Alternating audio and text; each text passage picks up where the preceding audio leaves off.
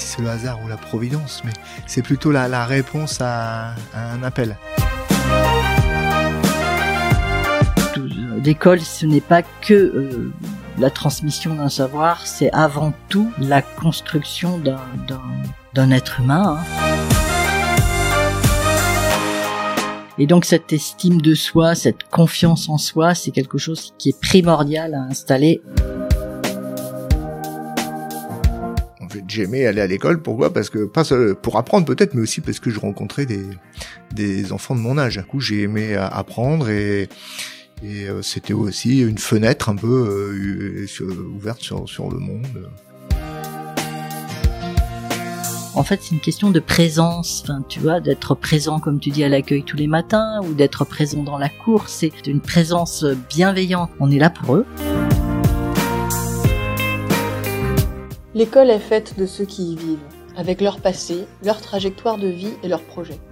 Je suis Elodie Soldani et je vous propose d'aller à la rencontre de ces personnes pour écouter leurs histoires. Bienvenue dans le podcast Écoutez la Roche.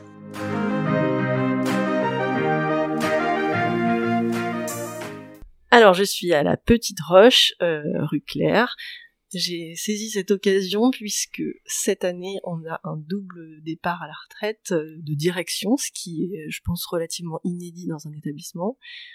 Madame Loukil, vous partez après huit ans de, direction à La Rochefoucauld et Monsieur Lanier après quatre ans euh, en tant que coordonnateur de, du groupe scolaire La Rochefoucauld.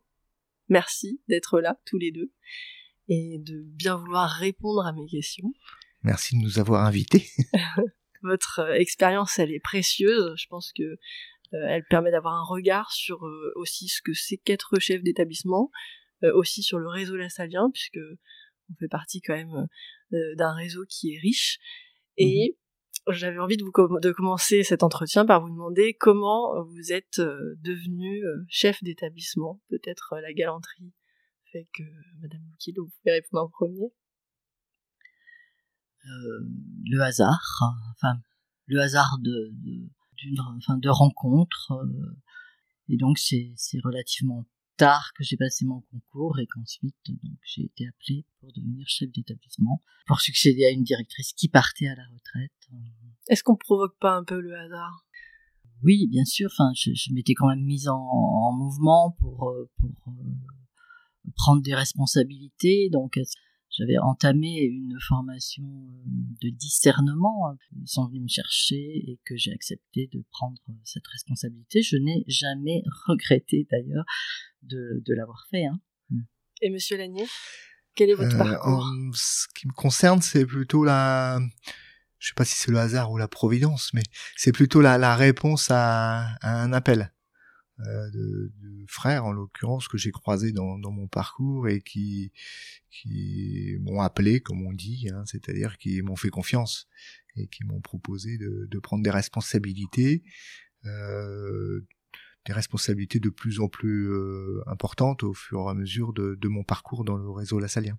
C'est vraiment cette réponse. Rien ne me prédisposait, je pense, à être chef d'établissement. J'avais jamais envisagé d'ailleurs cette euh, cette carrière-là. Euh, mais c'est d'engagement en engagement, de responsabilité en responsabilité que euh, j'ai fini par accepter une mission de chef d'établissement. Et quelles sont les qualités, à votre avis, que doit avoir un chef d'établissement?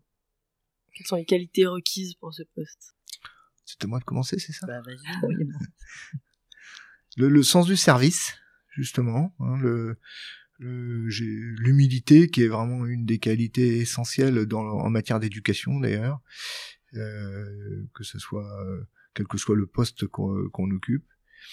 Euh, ça c'est des qualités d'écoute, euh, et puis également d'organisation aussi, hein, parce qu'il y a, y a, une dimension d'organisation qui, est aussi nécessaire. Oui, oui c'est vrai, c'est quand même important. Mais le sens du service, je, je te rejoins sur ce, sur ce, sur cette qualité-là. Je pense que c'est c'est vrai que, que on, est quand même au service de des enfants, euh, des enseignants, des parents. Et c'est pour ça aussi que l'écoute enfin, de, des personnes euh, pour qui on est là, enfin c'est important enfin, de, de, de, pouvoir les servir. Enfin, si on veut les servir, il faut savoir les écouter. Écouter euh, les, les élèves, euh, les enseignants, les parents qui viennent vous solliciter. Quand on vous sollicite, c'est souvent pour des problèmes, j'imagine. Pas que, peut-être. Oui, essentiellement. Enfin, quand je parle d'écoute, c'est aussi euh, l'attention en fait. Hein. Enfin, c'est l'attention aux autres. Enfin, c'est dans le sens être capable de d'écouter, c'est c'est ça, c'est en termes de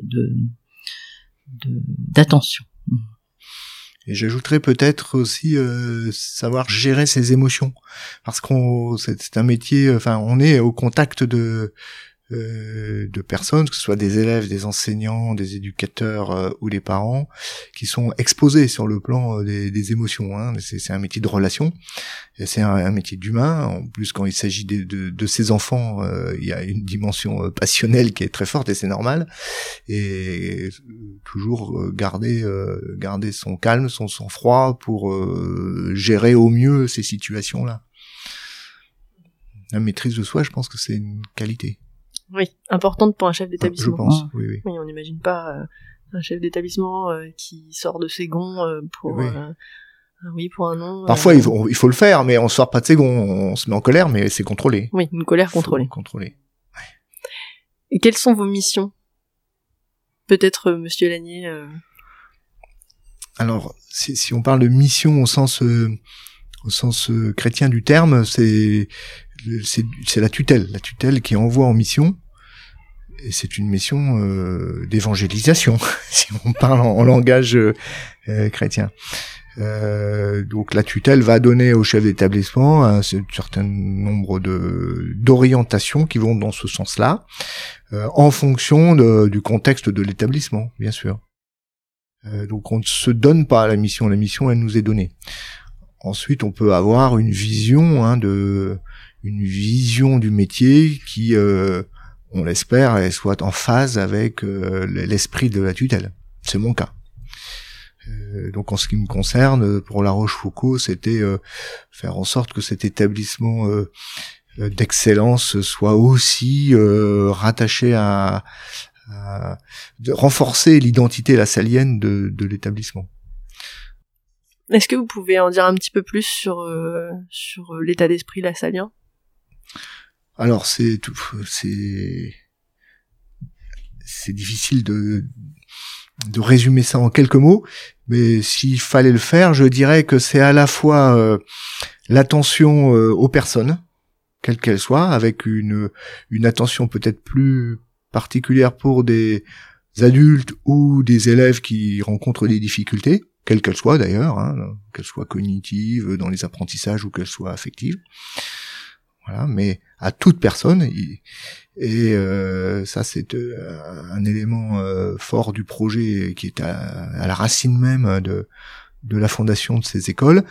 et puis la dimension collective aussi qui me paraît très importante, le fait de, de travailler ensemble, de la collégialité, l'entraide, la coopération, avec euh, avec les adultes, avec les parents, euh, de faire en sorte que les élèves eux-mêmes soient pas dans un esprit de compétition, mais plutôt d'entraide, d'émulation, plutôt que de compétition. Ça, ça me paraît être aussi très très important dans notre projet et à l'origine même de donc de la de la fondation de ces, cette congrégation, puisque rappelons, ce sont des communautés euh, de frères qui vivaient sur place au contact des élèves et, et des familles et voués entièrement à l'enseignement. Donc c'est et pour vous aussi, euh, Madame Oukid, la pédagogie la salienne, euh, euh oui. Alors, vous pouvez en rappeler ses origines? Oui. Alors, euh, la, la pédagogie salienne, c'est c'est c'est travailler en, en, en groupe, enfin en classe. Enfin, c'est un petit peu quelque chose d'assez innovant à l'époque de Jean-Baptiste de la Salle. Euh, c'est lui qui a mis en place ce, ce, ce, ce fonctionnement, enfin, de, en classe en classe d'âge, hein, enfin euh, À la place des précepteurs à la place des précepteurs, voilà, qui étaient dans une relation euh, duel avec leurs élèves, hein, enfin, ou euh, à la place des des des, Des maîtres. des maîtres, d'école, de- mais qui avaient une relation aussi euh, individuelle. Euh, et puis je dirais que, enfin, juste pour compléter que la pédagogie lassalienne, c'est aussi euh, un regard euh, qu'on porte sur l'enfant en fait, c'est aussi croire en l'éducabilité de chacun de, de- de- des enfants. Et euh, vos missions en tant que chef d'établissement, est-ce qu'elles peuvent être aussi plus personnelles? Est-ce que vous pouvez voir insuffler des, des choses euh, dans les établissements en plus Alors, des lettres de mission Je pense qu'on a, enfin, des, tout en ce qui me concerne, des convictions, enfin voilà, et on a envie euh, de, de oui, d'apporter sa, sa, sa pierre, quoi, en fait. Pour, pour, euh, pour compléter peut-être, revenir sur la pédagogie lassalienne, juste un, petit mot aussi, ce qui me paraît important, c'est la, la dimension euh, empirique. Jean-Baptiste de la Salle n'était en fait pas un pédagogue, c'était pas, c'était un, un prêtre euh, qui a fondé une congrégation de pédagogues euh, qui n'avaient pas, euh, enfin le, le mot n'était pas forcément utilisé, mais qui euh, ont mutualisé leurs bonnes pratiques, on dirait aujourd'hui. Hein, donc euh, ce qui marchait, euh, ils l'ont mutualisé et ils ont su- ensuite ça a été euh, mis sous forme de traité. Parce que Euh, Jean-Baptiste de la Salle n'enseignait pas il lui-même. n'enseignait pas. non. Non, non, non. Il a rassemblé euh, des, des hommes, puisque c'était des, des, des- les écoles n'étaient pas mixtes, euh, des, de jeunes hommes euh, qui n'étaient pas religieux, qu'il a rassemblés dans sa maison de Reims pour les former. Les former, mais les former plutôt à pas à la pédagogie, mais de faire en sorte que ils aient un- une relation aux élèves euh, euh, qui soit une relation ajustée aux élèves qu'il rencontrait qui étaient des enfants pauvres à l'époque. Parce que quand les maîtres avaient des classes, euh, il n'y avait pas de dynamique de classe ou de groupe, c'était en fait euh, un enseignement individuel prof, je veux dire, prof-élève. euh, A- Avant Jean-Baptiste de la Salle, Oui. oui. oui. Euh, Dans l'enseignement, euh, je dirais dans l'enseignement de masse, enfin euh, l'enseignement populaire. mhm. Parce qu'il y avait déjà des collèges jésuites hein, euh, avant, mais qui s'adressaient pas forcément aux, aux jeunes garçons euh, des, des, des milieux les plus les plus populaires. Et là, la grande innovation, ça a été de, de, de créer des écoles gratuites d'abord à l'époque, euh, financées par des donateurs, et puis euh, et puis de, de- vraiment de mettre en place des méthodes fruits de l'expérimentation, fruits de l'expérience, des méthodes efficaces pour l'enseignement de, de masse, avec des classes d'une centaine d'élèves, Des classes d'une centaine d'élèves. Oui. oui, qui étaient euh, organisées en rang avec des niveaux. C'était déjà, c'était déjà l'idée de, de de compétences. Voilà, il y avait ceux qui débutaient dans l'apprentissage de la lecture. Quand ils, ils avaient acquis cette compétence, ils passaient dans un autre rang pour euh, euh, pour aller un peu plus loin, etc. C'était assez précurseur. C'était déjà la pédagogie Euh, différente. Ça répondait à un besoin. C'est-à-dire l'innovation souvent répond à un besoin. C'est-à-dire qu'il fallait euh, il fallait éduquer un grand nombre de, de jeunes garçons qui traînaient dans les rues. il fallait les il fallait les former. Et la pédagogie euh, différenciée, comment ça se traduit aujourd'hui euh, dans nos établissements? Dans notre établissement A priori, c'est quand même de, de s'adapter euh, à chaque élève, enfin, et, de, de, de enfin, que chaque élève puisse avancer à son rythme, quoi, en fait, et puisse acquérir les compétences euh, à son rythme et qu'elles soient euh, validées. Donc, On pense forcément à la prise en compte des enfants qui sont dyslexiques, Oui. mhm. À qui on peut fournir des supports qui sont différenciés pour leur permettre euh, d'arriver au même niveau que les autres, mais simplement par un chemin qui est différent. Voilà. En tout cas, de, de progresser. Voilà, de progresser dans dans dans les compétences qui sont attendues euh, euh, à l'école. Voilà. Et on y arrive aussi bien qu'on voudrait, ou il y a encore du chemin, Il y a encore du chemin, je pense. même si on voit Parce que qu'aujourd'hui c'est- de plus en plus euh, pris en compte. euh, Parce que je pense qu'il faut avoir euh, expérimenté le- la difficulté pour euh, pour euh, pour la comprendre. Et comme beaucoup de choses d'ailleurs, enfin, euh, tant qu'on n'a pas vécu les choses, euh, on ne les comprend pas. Et donc, euh, il y a des formations qui permettent aux enseignants de comprendre dans quelles difficultés se retrouve un enfant et qu'il ne s'agit pas forcément de... de... Ouais, c'est un, un, problème que je comprends très bien parce que mm. ma maman est dyslexique.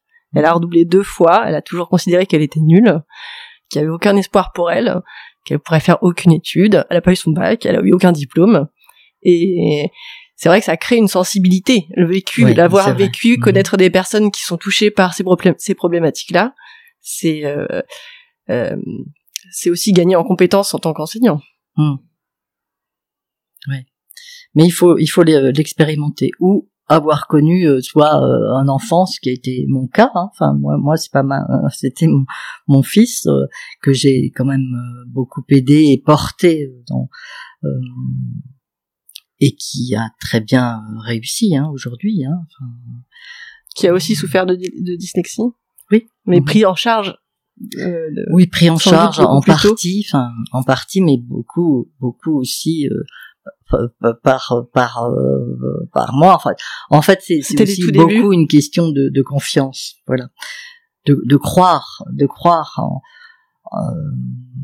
ce que je disais tout à l'heure en l'éducabilité de, de, chaque enfant, de croire, de faire confiance à un enfant, de, de penser qu'il va, qu'il y arrivera. Que je pense que c'est quand même quelque chose de, enfin que c'est la base. Voilà. Euh, parce que je pense que que enfin, tout le savoir, enfin tout, tout l'école, ce n'est pas que euh, la transmission d'un savoir, c'est avant tout euh, la construction d'un d'un d'un être humain, hein, enfin d'un d'un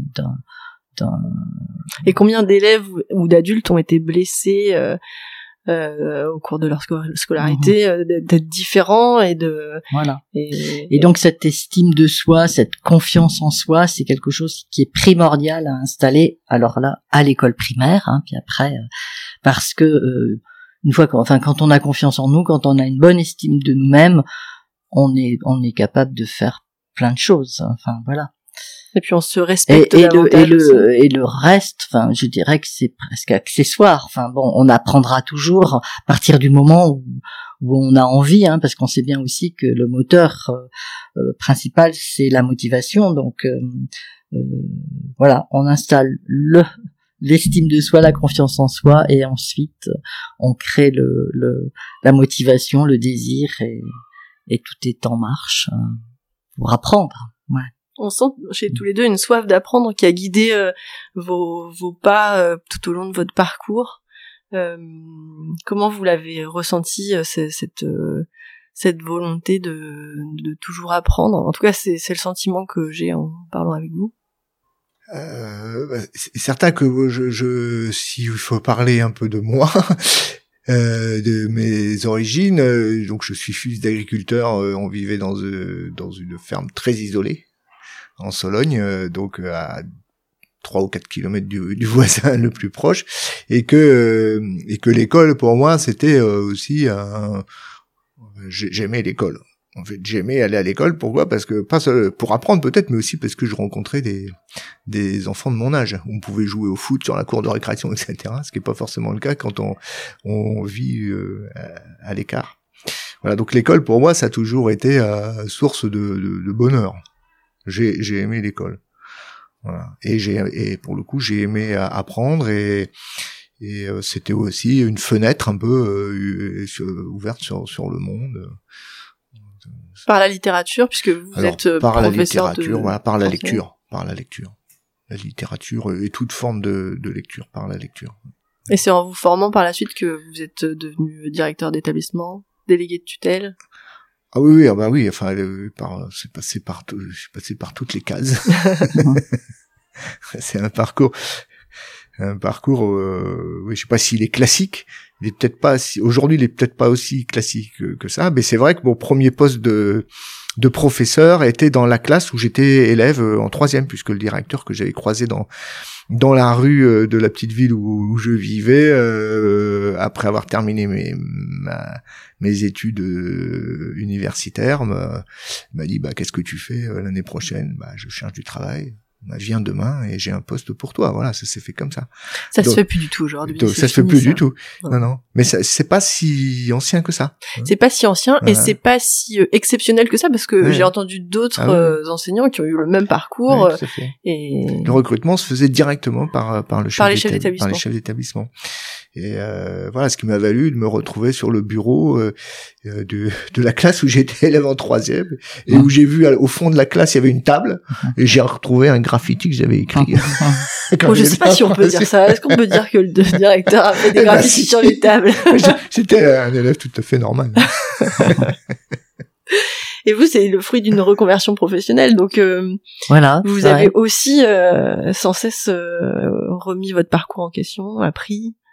Oui, c'est vrai que j'ai toujours envie d'apprendre, mais dans différents domaines. Enfin, voilà, j'étais toujours curieuse de, de, de oui d'apprendre. Mais finalement moi je suis peut-être enfin un peu plus autodidacte. Enfin moi je peux pas dire que j'ai été euh, que j'ai beaucoup aimé l'école. Enfin je j'ai pas de souvenir d'avoir aimé mes enseignants donc c'est vrai que si euh, on m'avait dit que je, je serais enfin, enseignante je, je...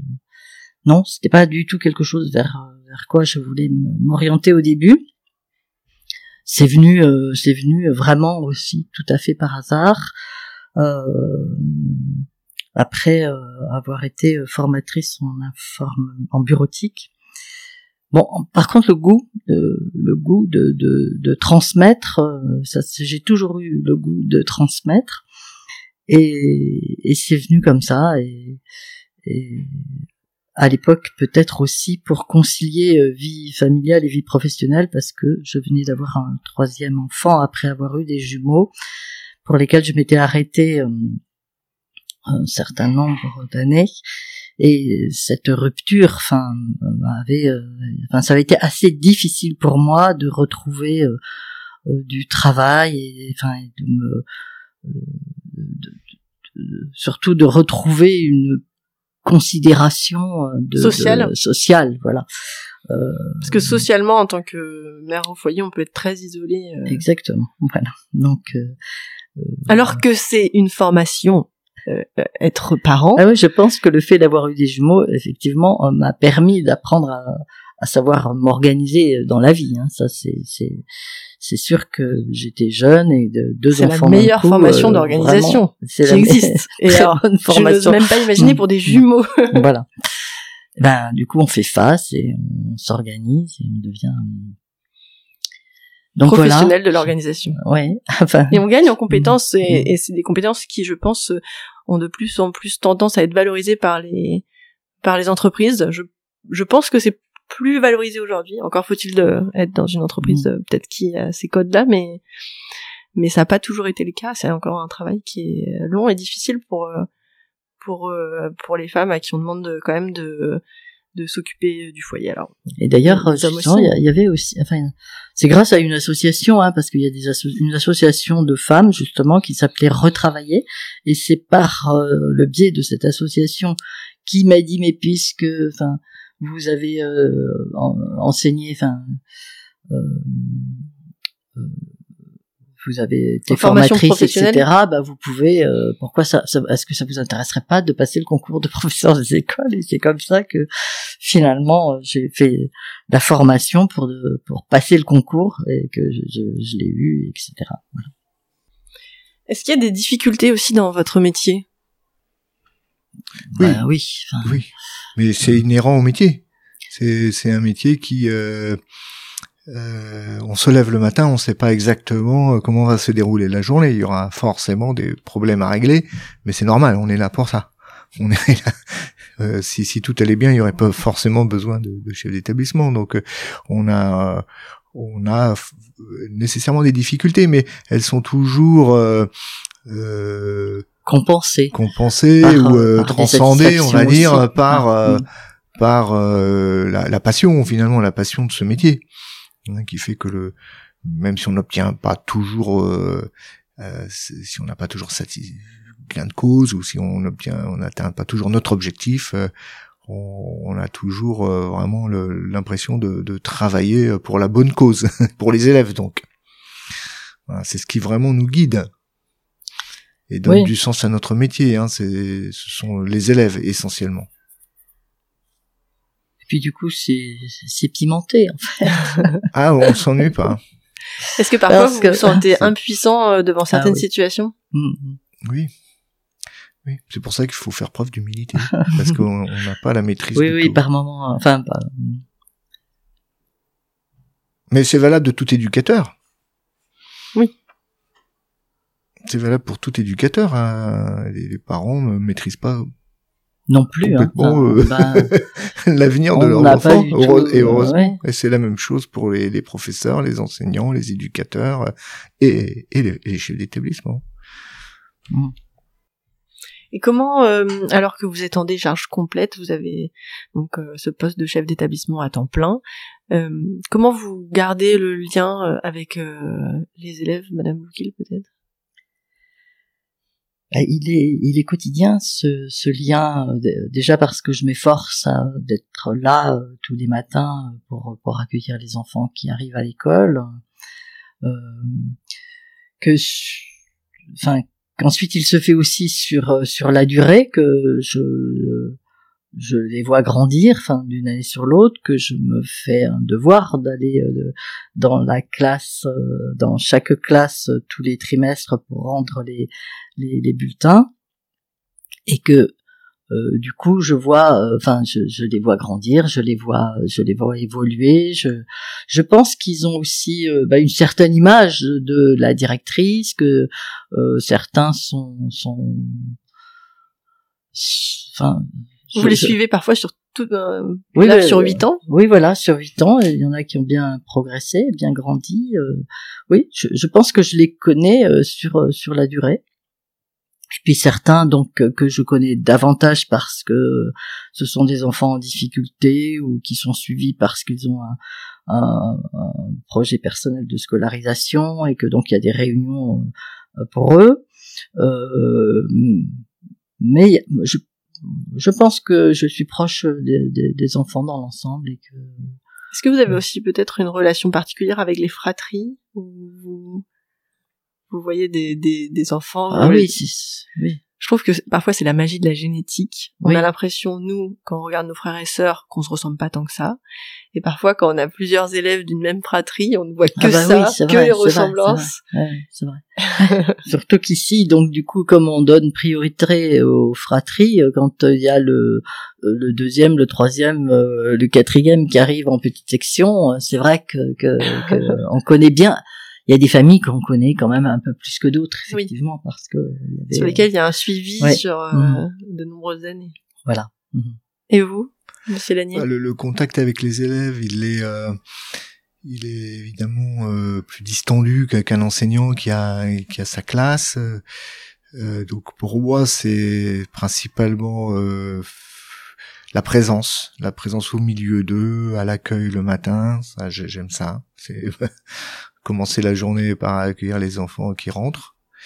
Euh, à la sortie, éventuellement pendant la récréation, euh, voilà, naviguer dans, dans, les couloirs. Donc c'est c'est pas une relation, euh, je dirais euh, individuelle, mais c'est sentir un, petit peu la, la, présence des élèves. Et puis euh, et puis euh, c'est une surtout à chaque fois qu'une décision est, est à prendre, c'est surtout avoir toujours en tête les élèves pour toute décision, avoir en tête les élèves ou l'élève, si, si parfois on, est, on a à reprendre des élèves, hein, et c'est normal, ça fait partie du, métier, sanctionner, mais toujours avoir en tête l'intérêt de l'élève. Les mettre au cœur euh, de votre mission. Voilà. Ça, ça, me paraît essentiel, même si la, la relation. Nous, notre métier, c'est de faire en sorte que euh, le cadre, les adultes, qui sont auprès des élèves, le cadre euh, même euh, le cadre matériel et euh, le cadre humain soit soit au cœur, au milieu des élèves. C'est ça notre donc constituer des équipes et qui, qui, soient présentes auprès des élèves et puis veiller à ce que cette présence soit effective. Est-ce que parfois vous avez des retours d'élèves peut-être plus avec les petits qu'avec les grands? Ah oui, oui, oui. C'est- il m'arrive euh, assez fréquemment. Bon, alors dernièrement, j'ai eu un, très joli marque-page euh, que des enfants me fassent un dessin ou m'écrivent un petit mot euh, pour euh, gentil euh, avec euh, donc euh, comme euh, des enfants peuvent faire hein, avec euh, avec des cœurs, etc. Enfin, où je sens que que l'attention que je leur ai portée à un moment euh, ou à un autre a été euh, quelque chose de de de, de bien reçu pour eux, de de enfin de, de réconfortant, voilà. Parce que là, je vois sur votre bureau un joli marque-page euh, multicolore avec euh, marqué Madame Loukil de Ah. Victoire. Oui, oui. Donc euh, ouais, moi, j'ai pas beaucoup de marque-pages euh, multicolores. d'avoir des petits des petits mots. Mais j'ai une carte des, des sixièmes euh, à Noël. Tout Bah, ça. voilà. Oui, bah, oui. des- Ça fait Moi, c'est des choses que je garde, ça. Hein, c'est des choses que je garde. Je trouve que quand on retrouve de- des choses comme ça, c'est c'est- Les petits sont aussi plus Oui, oui, spontanés. bien sûr, euh, bien sûr. J'ai beaucoup moins de dessins depuis que j'ai des terminales. euh, Je m'attends j'avais pas à ce qu'un adolescent me fasse un dessin. Euh, non. Mais par contre, euh, par contre, il y a souvent un beau sourire et bon, c'est, c'est, voilà, c'est déjà un message important. C'est les signes euh, Oui. tangibles de votre Oui. action. Et puis, Oui, ce- enfin, tu, tu parlais tout à l'heure d'être là, euh, même, même si on n'a pas de relation euh, individuelle à chaque euh, enfant, enfin, qu'on n'a pas un groupe classe, en fait, c'est une question de présence. Enfin, tu vois, d'être présent, comme tu dis, à l'accueil tous les matins, ou d'être présent dans la cour. C'est c'est c'est c'est la présence enfin, je- euh, qui est qui est importante en fait, une présence bienveillante. Enfin, on est là pour euh, on est là pour eux. Enfin, et et même si on euh, de temps en temps c'est pour les sanctionner, c'est aussi euh, pour les faire grandir, hein, parce que et, et, et on peut très bien euh, sanctionner de façon bienveillante quand même. Hein, enfin, Oui, éducative. Ça fait partie, la sanction fait partie de l'éducation. Là, vous allez tous les deux prendre votre retraite euh, d'ici un mois. Vous allez Mhm. euh, ranger vos bureaux. Mhm. Quel est le le sentiment Peut-être euh, vous avez le sentiment du devoir accompli? Ou vous êtes serein face à ce départ? Ah oui, oui, moi je suis très sereine par rapport à ce départ. Après, euh, le devoir accompli, je dirais pas ça quand même, mais euh, Que la mission est accomplie, la mission qu'on vous a confiée. Voilà, mais mais mais que, enfin, que ce pourquoi on m'avait euh, missionné, enfin que, eh bien, euh, je je je suis arrivé euh, au bout de, cette mission. Qu'il y a des choses, enfin qu'il y a des choses que j'ai que j'ai mieux réussi que d'autres, mais dans l'ensemble, voilà, je suis arrivé, oui, au terme de de de, de la mission, et que d'ailleurs, enfin voilà, enfin, je je parlais de motivation tout à l'heure. Je pense que que euh, que c'est important d'être motivé par un projet et une fois que le projet est terminé, ben il est terminé. Et là, il est temps de laisser sa place. il est temps de, de laisser la place. Bon, après, je crois que je me rends pas compte. Hein, je me rends pas du tout compte euh, que le jour où j'aurai tout décroché C'est un peu vertigineux la retraite. et ouais. que et que voilà, ce sera, je fermerai la porte pour la dernière fois. Peut-être que là, ce sera difficile. hein, Je sais pas. Il n'y a pas de retraité qui regrette d'être en retraite. Je crois pas. Hmm. Je ne sais pas. On Bah, verra. on verra. voilà, on verra ça. Pas tout de suite, peut-être. Non, enfin, j'en sais rien. Je- on verra bien. Non, je crois pas. Je crois pas. Aujourd'hui, de toute façon, moi, je, je- j'ai, enfin, quand je dis j'ai d'autres projets, voilà. Enfin, Très bien. Et vous aussi?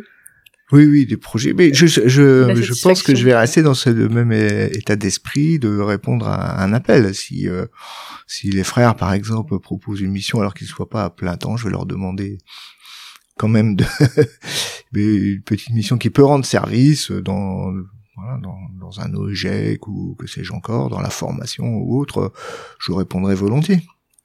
Voilà, pour garder aussi un, Un pied dans le réseau un pied au, un, un pied dans le réseau et puis un, euh, tout- toujours un lien avec le monde de l'éducation.